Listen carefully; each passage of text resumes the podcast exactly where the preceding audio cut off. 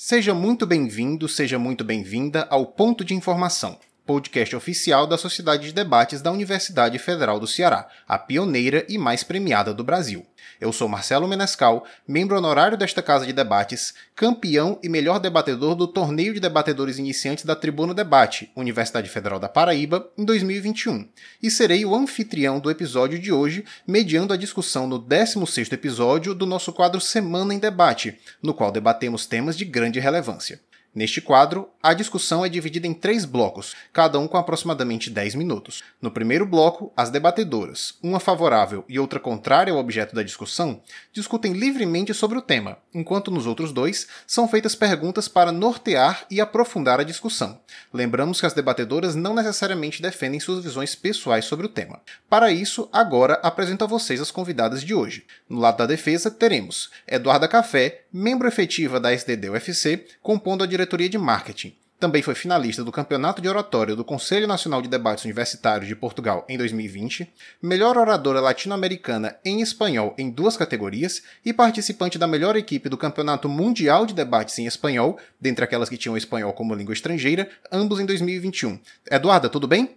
Oi, tudo ótimo. Estou muito feliz de estar aqui. Eu acho que essa discussão ela vai ser muito proveitosa, o tema é muito... E eu espero que saiam coisas muito boas daqui hoje. Obrigado, Eduarda. E agora, para introduzir a nossa outra debatedora, nós temos, no lado da oposição, Isabela Veras, membro efetiva da SDD-UFC, vice-diretora de Oratória e Debates e diretora de escolas. Também foi finalista do Torneio Feminino de Debates, finalista latino-americana de debates em língua espanhola, na modalidade espanhol como língua estrangeira, e semifinalista do Torneio de Debates da Universidade de Nova York em Abu Dhabi, em língua inglesa, todos em 2021. Tudo bem, Isabela? Tudo bem, sim, gente. É um prazer estar aqui hoje. Eu espero que essa discussão seja bastante proveitosa para todos que estão nos escutando. Obrigado, Isabela. Para introduzir o nosso tema, no episódio de hoje, debateremos sobre a medida provisória e o projeto de lei que buscam regular a remoção de conteúdos em redes sociais. Na véspera das manifestações do último dia 7 de setembro, o presidente Jair Bolsonaro editou a medida provisória número 1068, que alterava o Marco Civil da Internet, visando, conforme justificativa da própria MP, o abre aspas, estabelecimento de regras claras de modo a proteger os usuários de decisões arbitrárias, unilaterais, subjetivas e sigilosas por parte dos provedores de redes sociais, fecha aspas. Críticos da medida alegavam que o objetivo do governo era dificultar a remoção de conteúdos falsos e enganosos das redes sociais, as chamadas fake news, o que terminou por gerar o apelido de MP das Fake News para o projeto. Oito dias após a MP ser publicada, o presidente do Senado, Rodrigo Pacheco, devolveu a medida ao governo por suposta inconstitucionalidade, o que implica na rejeição do projeto. No mesmo dia, o STF concedeu a liminar para suspender a MP em uma ação que também alegava que a medida era inconstitucional. Como resposta, o governo federal enviou ao Congresso o projeto de lei número 3227 de 2021, com conteúdo similar ao da MP. Surge, em meio a tudo isso, a reflexão acerca das fake news e sua divulgação em plataformas digitais. Mas mais importante, diante dessa situação, o Brasil deve regular a remoção de conteúdos em redes sociais. Convido agora a Eduarda Café para apresentar o lado da defesa. Então, eu acho que antes de tudo a gente tem que fazer algumas considerações sobre esse tema. Primeiro que a gente está falando do Brasil e por falar no Brasil a gente já tem, por exemplo, numa Constituição a ideia de um direito à liberdade de expressão que ele tem que ser garantido e que nós vemos vimos a quanto mais o tempo vai passando, a gente vai mais perseguindo isso, a gente vê os políticos procurando mais por isso, isso virando cada vez mais um assunto, uma pauta mais relevante que as pessoas estão perseguindo. Mas mais que isso, a gente também tem que levar em consideração que a gente está falando de um cenário das redes sociais, que ela fala de um conteúdo rápido, que ela fala de muitas pessoas acessando, porque é lá que a maioria das pessoas está e que elas têm um propósito principal. Quando alguém entra numa rede social, quando ela cria um perfil, quando ela faz algum comentário, essa pessoa ela não só quer interagir com as outras, ela quer ouvir e ela quer ser ouvida. Ela quer poder falar o que ela quer, ela quer ouvir o que os amigos, o que aquelas pessoas que ela gosta e que ela está seguindo, ela está acompanhando, também querem falar. A gente tem mais do que isso, não só as pessoas querendo serem ouvidas e ouvir os outros, a gente tem que essas redes sociais, conforme o tempo vem passando, elas estão sendo mais e mais usadas como palco para tentativas de mobilização política, política, questões de levantes e principalmente discussões que são cada vez mais relevantes, tanto na questão política quanto nas outras questões sociais que a gente pode procurar. São redes sociais e utilizações de redes sociais que muitas vezes estão falando de ideologias, que estão falando de posicionamentos e que tanto valem para um lado quanto para o outro. O que acontece é que quando você não tem uma regulação pelo Estado, quando você não tem, por exemplo, um governo federal colocando essas coisas e mostrando como deve ser regulamentada, quando você deixa isso para questões muitas vezes arbitrárias das próprias redes sociais, que você tem que às vezes acontecem perseguições, às vezes acontecem censuras e construções que não são tão favoráveis assim a essa liberdade de expressão. Isso viola os termos quando você tem algumas denúncias, esses termos que são instituídos pelas próprias redes sociais e que variam de uma para outra quando eles não são seguidos, aquela pessoa, por mais que esteja falando do posicionamento dela, da opinião dela, é removido.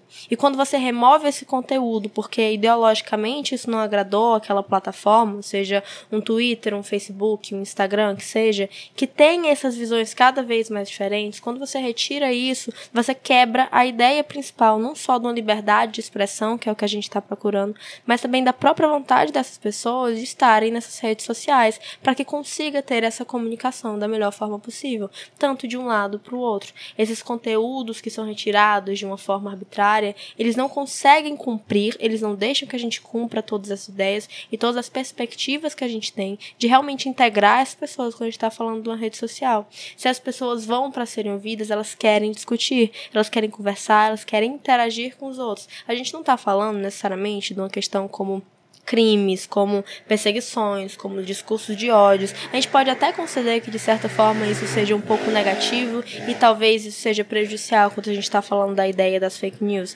Mas esses crimes, essas violações, esses discursos de ódios, eles ainda vão ser punidos. A gente está falando de um conteúdo que vai ou não ser retirado. Mas as coisas que acontecem na internet, elas continuam podendo ser punidas, mesmo quando a gente tem uma regulação feita pelo Brasil. Mesmo quando a gente está tratando nesse cenário de que, enfim, essa medida provisória ela teria acontecido, mesmo que a gente instituísse novos regulamentos para que aquele conteúdo fosse retirado ou não, a grande questão é que, mesmo aquelas coisas que não seguem o que deveria ser seguido para que o conteúdo fosse retirado, se aquelas coisas elas afetassem outras pessoas, se elas fossem motivos de um crime de ódio, se elas fossem motivos de uma perseguição virtual, tudo isso, tudo isso ainda poderia ser punível. Não é só por não poder ser retirado que ele seria simplesmente uma terra sem lei, que a internet ela poderia servir de qualquer forma.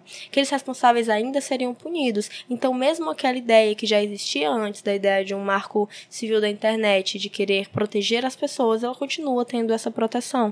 O que a gente vai ter agora é que não só as pessoas vão ser protegidas, mas a gente tem outra coisa que vai ser protegida e que vai ser garantida para que as pessoas tenham, que é a liberdade de realmente poderem ser ouvidas e poderem falar todas as coisas que eles querem. Pronto, é, boa noite a todos. Bom, a primeira coisa que nós precisamos entender ao falar sobre a MP das fake news é também o contexto em que as redes sociais estão inseridas na vida das pessoas. Nós temos que as pessoas passam cada vez mais tempo dentro das redes sociais, é de lá que elas tiram o entretenimento, é de lá que elas tiram as informações que elas consomem no dia a dia.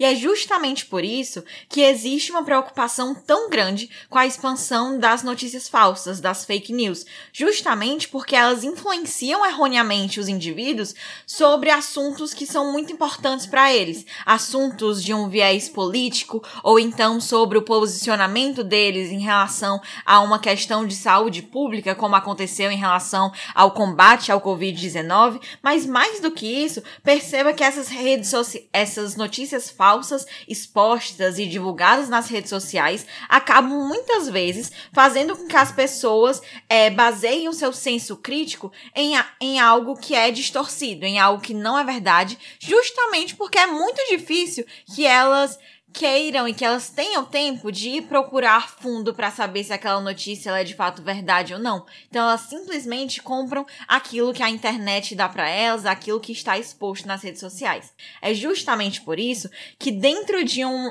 objetivo de tornar o ambiente virtual cada vez melhor e mais saudável para todo mundo que esteja nele, que nós devemos nos preocupar com a expansão e com a divulgação dessas notícias falsas. O que está em debate aqui é essencialmente se a moderação e a remoção de conteúdo deve partir por parte do Brasil, a partir da aprovação desse projeto de lei que altera o marco civil da internet, ou então se deve ocorrer de forma livre, pelas próprias redes sociais, como ocorre hoje em dia. Vamos lá.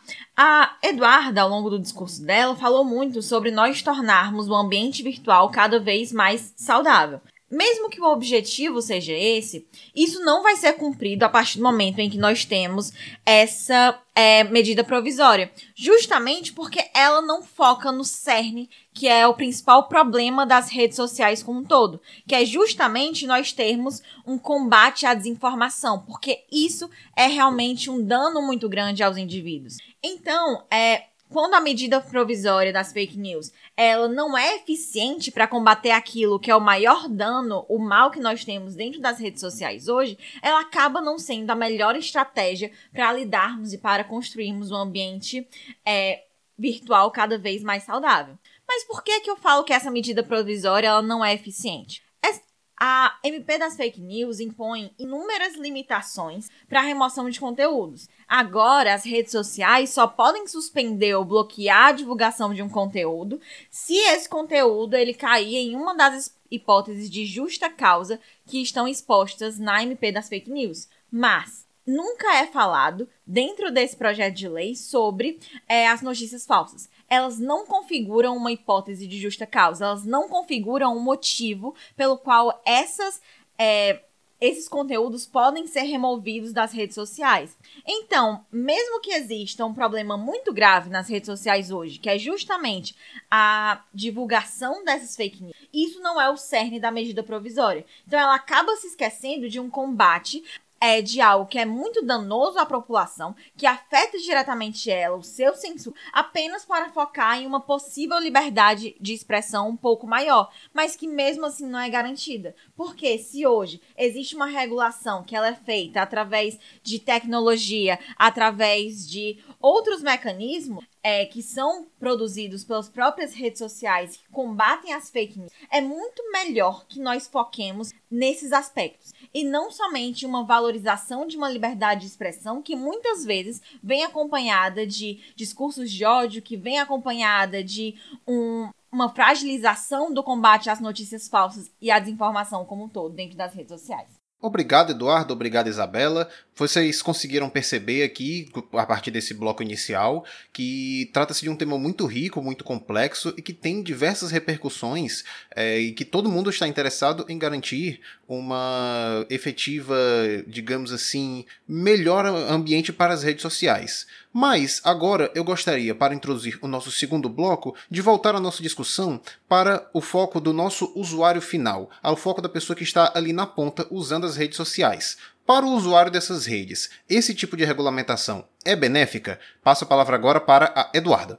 Então, assim como a Isabela já falou quando ela estava discussando agora no primeiro bloco, a gente está falando de pessoa muito específica. Pessoa que consome, pessoa que utiliza essas redes sociais, são pessoas que passam muito tempo usando esse serviço. Não é uma pessoa que vai entrar em determinado momento do dia e vai ficar. São pessoas que, ok, podem até se informar por isso, mas a gente está falando de pessoas que vão ter um impacto muito, muito, muito grande na vida delas, justamente pela frequência com que elas utilizam, com a vontade que elas utilizam. Se elas usam para um engajamento, para um entretenimento o motivo delas usarem precisa ser respeitado. E essas pessoas, como eu disse, elas utilizam essas redes sociais para consigam se conectar com outras pessoas, com amigos, com pessoas com ideias parecidas que seja, mas elas querem ouvir e elas querem ser ouvidas. Essa é a ideia principal. A gente está falando não só das fake news, que a gente pode até conceder que possa ser dificultado sim a retirada desses conteúdos, mas quando a gente está trabalhando do impacto individual, são todas as pessoas que estão sendo afetadas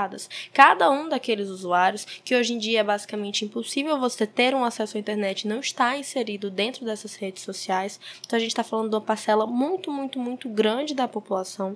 Toda essa parcela, ela está sendo individualmente impactada quando a gente está falando de tolher, diminuir essa liberdade de expressão que eles têm. Porque quando a gente está falando disso, por mais que a gente fale de uma questão de uma fake news que possa ser impactante, que possa ser ruim, a gente fala de uma parcela muito pequena que manda. O que a gente tem que fazer, justamente para beneficiar a parcela da população que utiliza, que são os usuários das redes sociais, é atender o que eles querem. E o que eles querem é que quando eles fazem um tweet ou um post no Facebook, aquele post não seja removido porque tinha uma palavra ou uma ideia ou uma questão ideológica que não poderia ter sido colocado dentro daquela plataforma. Porque se aquele post foi feito é porque ele queria compartilhar aquela ideia, aquela palavra, todas essas coisas com a rede que ele tem dentro daquela rede social. Essa expressão dele é o que vai melhorar. Se você está na rede social, você procura essa expressão. Então a melhor forma de beneficiar esses usuários é dando a eles exatamente o que eles entraram para conseguir, que é o potencial de se expor, de se expressar da forma que eles querem. Eles não só, não só vão ter mais liberdade para conseguir falar melhor, porque agora eles podem dar a opinião deles da forma com que eles querem, porque agora eles sabem especificamente o que está naquela regulação o que pode ser feito e o que não pode ser feito, porque eu repito, quando você está deixando tudo isso na mão daquela empresa, daquela plataforma, muitas vezes são coisas diferentes e coisas que passam por um crivo individual daquela empresa, daquela plataforma. Quando você deixa tudo isso massificado dentro da regulação do Estado, você sabe que todos são iguais, você sabe quais são as limitações e limitações que agora elas não vão ser mais arbitrárias, elas não vão retirar um conteúdo ideológico, porque isso pode acontecer, eles não vão retirar aquela ideia sua porque isso vai ser negativo para eles e porque eles não querem que aquela ideia fique.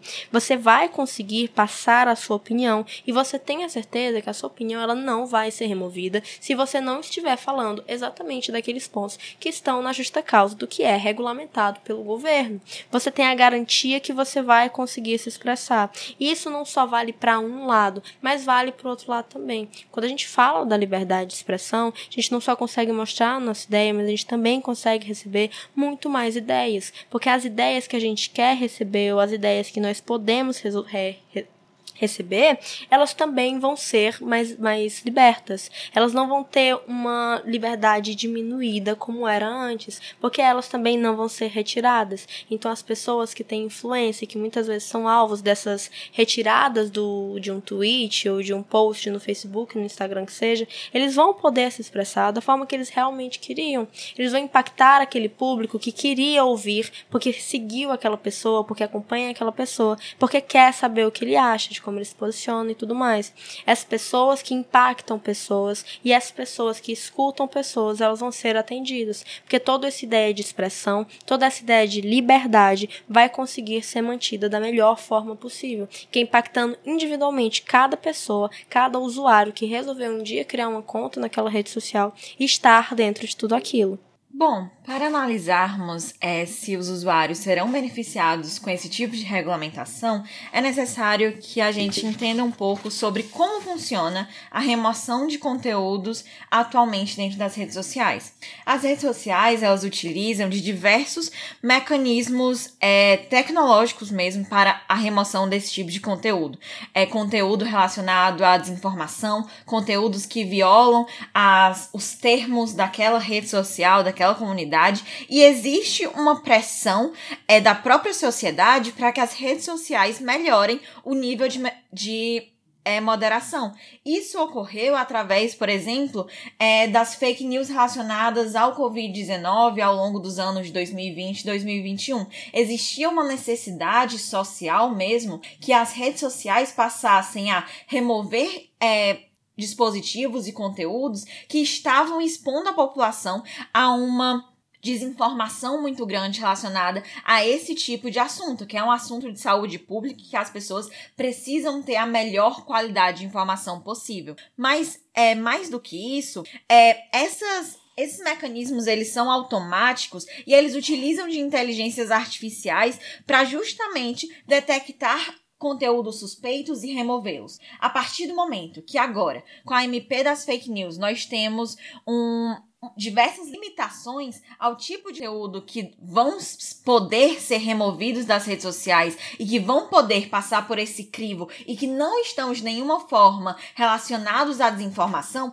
existe uma fragilidade relacionada ao próprio combate às fake news e à informação falsa, justamente porque agora não pode mais ser utilizado mecanismos tecnológicos para frear o tipo, esse tipo de divulgação de conteúdo, porque agora não é permitido na lei. A única forma que os usuários terão de combater as fake news é através de uma de vias judiciais, que nós sabemos que principalmente aqui no Brasil acabam sendo muito demoradas e acabam sendo muito desgastantes para quem tenta de fato é, obter algo através delas. Então, muitas vezes as pessoas sequer têm conhecimento de que aquela informação ela é de fato falsa. Se nós estamos aqui pregando por um ambiente virtual mais favorável e benéfico para os usuários, nós precisamos é, falar sobre um combate à fake news, porque o próprio senso crítico das pessoas está baseado na forma como elas enxergam o mundo e está baseado na forma como elas recebem essas informações. A liberdade de expressão ela não é um bem absoluto. E ela ainda vai ser mantida dentro é, do nosso cenário com essa regulamentação sendo feita pelas redes sociais, porque em nenhum momento os usuários serão é, retirados das redes sociais sem nenhum tipo de aviso prévio. Isso acontece depois de é, reiteradas é, ferimentos aos termos das redes sociais. Então, a liberdade de expressão ela ainda é garantida do nosso lado e nós minimamente temos mecanismos melhores para o combate de um mal que é muito grande dentro do ambiente virtual, que são justamente as notícias falsas. Mais do que isso, é, nós estamos pensando em um combate à fake news que é realmente um combate que ele é duradouro e que ele não pode ser parado. Aqui nós temos uma MP das fake news que está cada vez mais infringindo é, um, um direito justamente por parar esse tipo de combate que hoje é muito importante. Obrigado, Isabela. Vocês percebem que existem visões bastante divergentes sobre acerca de como os usuários das redes sociais seriam beneficiados ou seriam prejudicados com essa regulamentação por parte do governo. No entanto, nós precisamos, para este último bloco, analisar um aspecto ainda não trabalhado das redes sociais. É sabido que com o desenvolvimento das tecnologias, o avanço das redes sociais e da internet, a política está cada vez mais presente no ambiente virtual, tanto o dia a dia da política quanto as campanhas eleitorais. Então, para este último bloco, eu pergunto às nossas debatedoras: o ambiente político do nosso país, ele seria melhorado com a implementação dessas regulamentações? Passando a palavra agora para a Eduarda. Então, Marcelo, a gente está vivendo num ambiente em que a gente tem um problema principal. O problema que a gente tem, que está afetando as bases da nossa democracia, de uma questão harmônica para a gente lidar com tudo isso, é que as pessoas elas não conseguem mais escutar o outro. A gente tem um problema em se adequar ao outro lado, de entrar em contato com o outro lado, de ter essas ideias sendo colocadas à prova. E isso vai ser muito mais beneficiado quando a gente está falando de uma regulação da forma que eu estou defendendo. Como é que isso está acontecendo hoje? Muitas vezes a gente está vendo que pessoas com opiniões parecidas elas estão ficando juntas. A gente cria muitas bolhas em que as pessoas elas querem concordar com as pessoas que são parecidas com elas e elas querem se afastar, elas querem discordar, elas não querem conversar com as pessoas que são diferentes dela. Quando a gente está falando disso, a gente tem muitas coisas sendo levadas em consideração.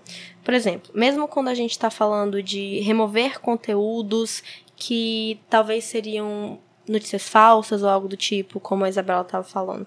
Mesmo falando do pior de todos os cenários, em que a gente vai ter alguém com um grande alcance fazendo a divulgação dessas notícias falsas, a gente ainda consegue ter, de certa forma, esse diálogo promovido, que é o que tanto falta hoje em dia e que tanto está ameaçando a nossa democracia.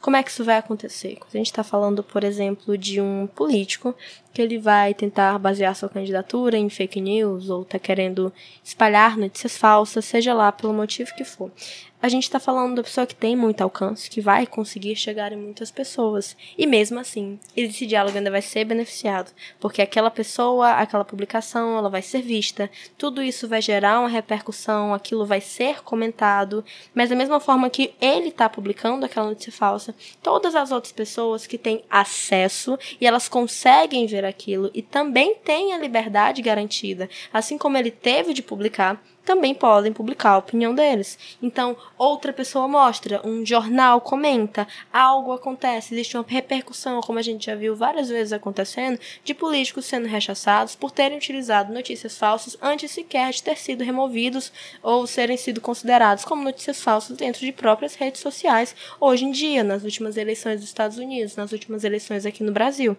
E tudo isso é dado pela possibilidade do poder do outro de também dar opinião e de responder aquilo. Mesmo que tenha partido de uma premissa, de uma notícia falsa, aquilo também vai ser combatido, porque a gente está tratando de questões passionais. E se você fala algo que é discordável, se a outra pessoa discorda, ela vai comendo por cima. Quando a gente está fazendo isso, a gente tem um diálogo. Eu posso até concordar que isso não seja talvez a melhor de todas as formas, mas a questão é que as formas que podem acontecer hoje em dia são essas. Porque se a gente não está trabalhando com isso, a gente está trabalhando com as bolhas. E detalhe, a gente ainda considera que os extremos, como por exemplo, aqueles crimes de ódio que eu tinha falado no começo, aquelas coisas mais violentas, elas ainda vão ser evitadas. A gente não está falando especificamente desses extremos, primeiro, porque eles são extremos e eles falam de uma coisa muito específica.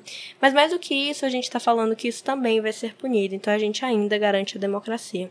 A gente está falando e a gente consegue resolver resolver, estimulando o diálogo e não deixando que as pessoas sejam limitadas, podendo dar todas as opiniões dela, podendo mostrar todas as visões dela. É quando a gente faz isso que a gente estimula o diálogo e a gente consegue convencer ou pelo menos chegar mais perto dessas bolhas. Porque por mais que eu discorde completamente daquilo que a outra pessoa está falando, eu tive um contato com aquela ideia. E talvez inconscientemente, conscientemente que seja, aquela ideia, ela vai entrar em conflito com a minha. E o conflito na democracia, quando a gente gente fala do conflito de ideias, ele é muito benéfico, porque quando a gente tem um conflito de ideias, a gente também tem o diálogo. A gente até concede que pode ser um pouco mais acalorada, mas quando a gente consegue isso, com a regulação que a gente vai ter de conseguir dar nossa opinião e de mostrar todas essas coisas, sabendo que a nossa ideologia, a nossa questão que a gente colocou, ela não vai ser retirada simplesmente por estar expressando aquela opinião, por ser ruim para determinada rede social, mas sim porque vai ter uma coisa específica que vai dizer quando isso pode ser colocado ou quando isso pode ser retirado,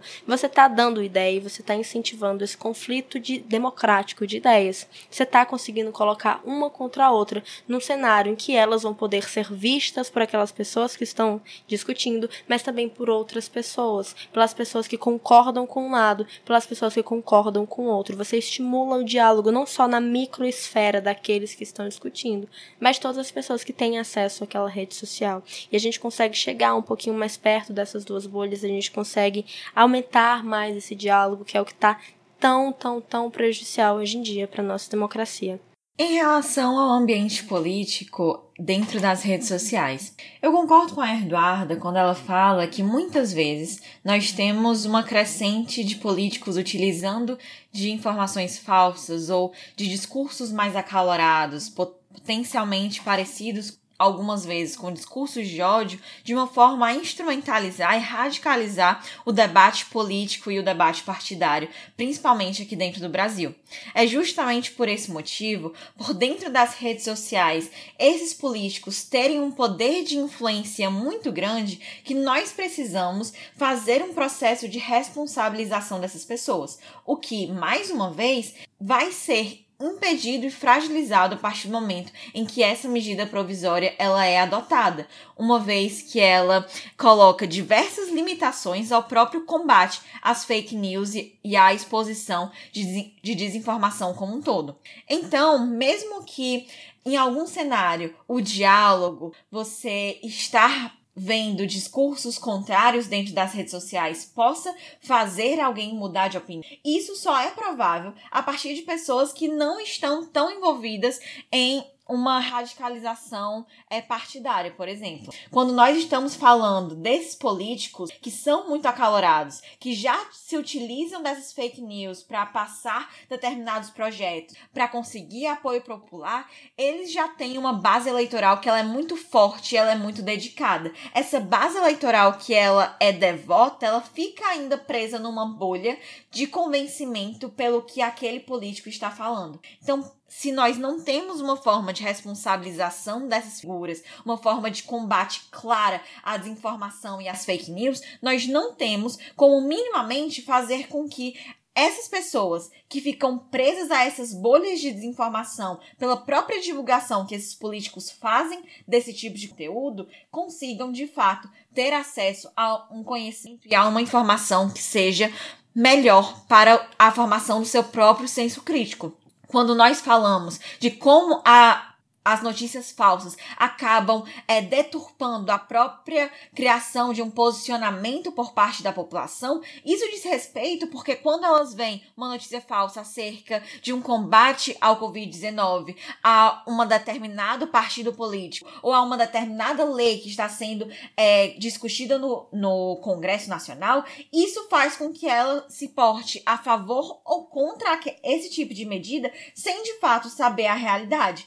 É muito muito mais fácil que a população ela seja manipulada, instrumentalizada, se ela não tem acesso a um conteúdo informativo que seja de fato é, seguro, que seja de fato verdadeiro. Isso só vai ser possível se nós tivermos a não aprovação dessa medida provisória e nós tivermos um combate que está cada vez mais claro a partir das próprias redes sociais. Porque mesmo que a gente entenda que em um cenário perfeito esse tipo de combate deveria ser efetuado por parte do Estado, não é por meio dessa medida que isso vai acontecer. Então, dentro das nossas opções, é muito melhor que continue acontecendo como ocorre hoje nas redes redes sociais, que já tem mecanismos tecnológicos de inteligência artificial para detectar informações falsas, para colocar determinadas etiquetas dentro dessas informações é, com direcionamentos a links e fontes seguras de informação, ou então consegue remover esse tipo de conteúdo,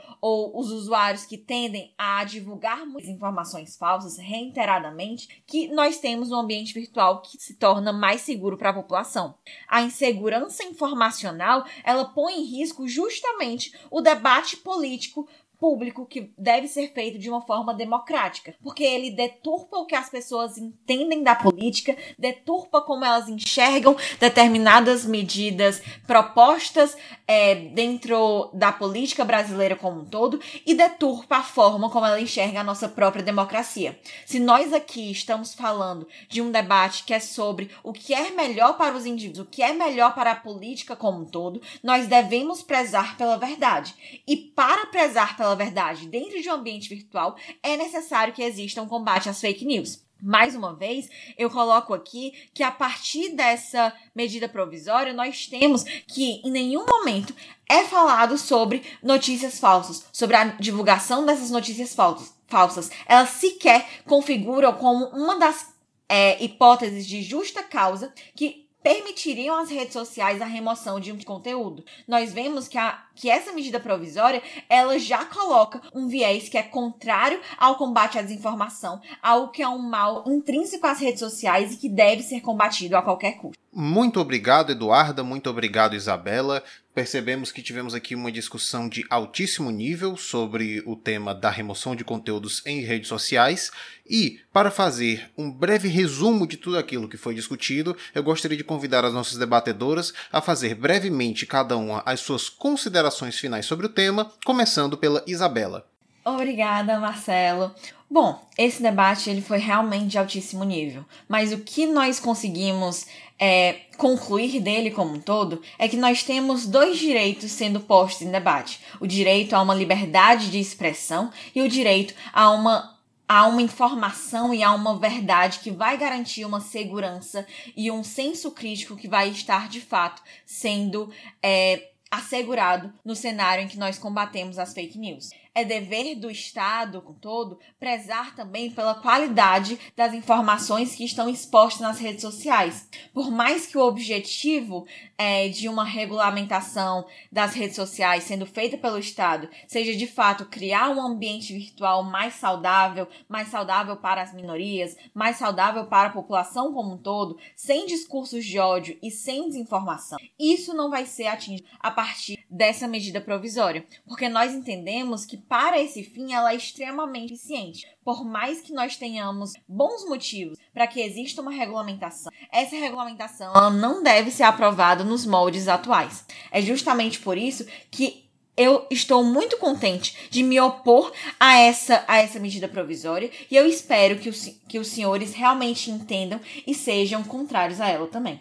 Então, eu também achei um debate maravilhoso, altíssimo nível. Inclusive, queria agradecer mais uma vez a oportunidade de estar aqui tendo essa discussão tão boa com vocês, do Menescal apresentando, da Isabela debatendo com a gente.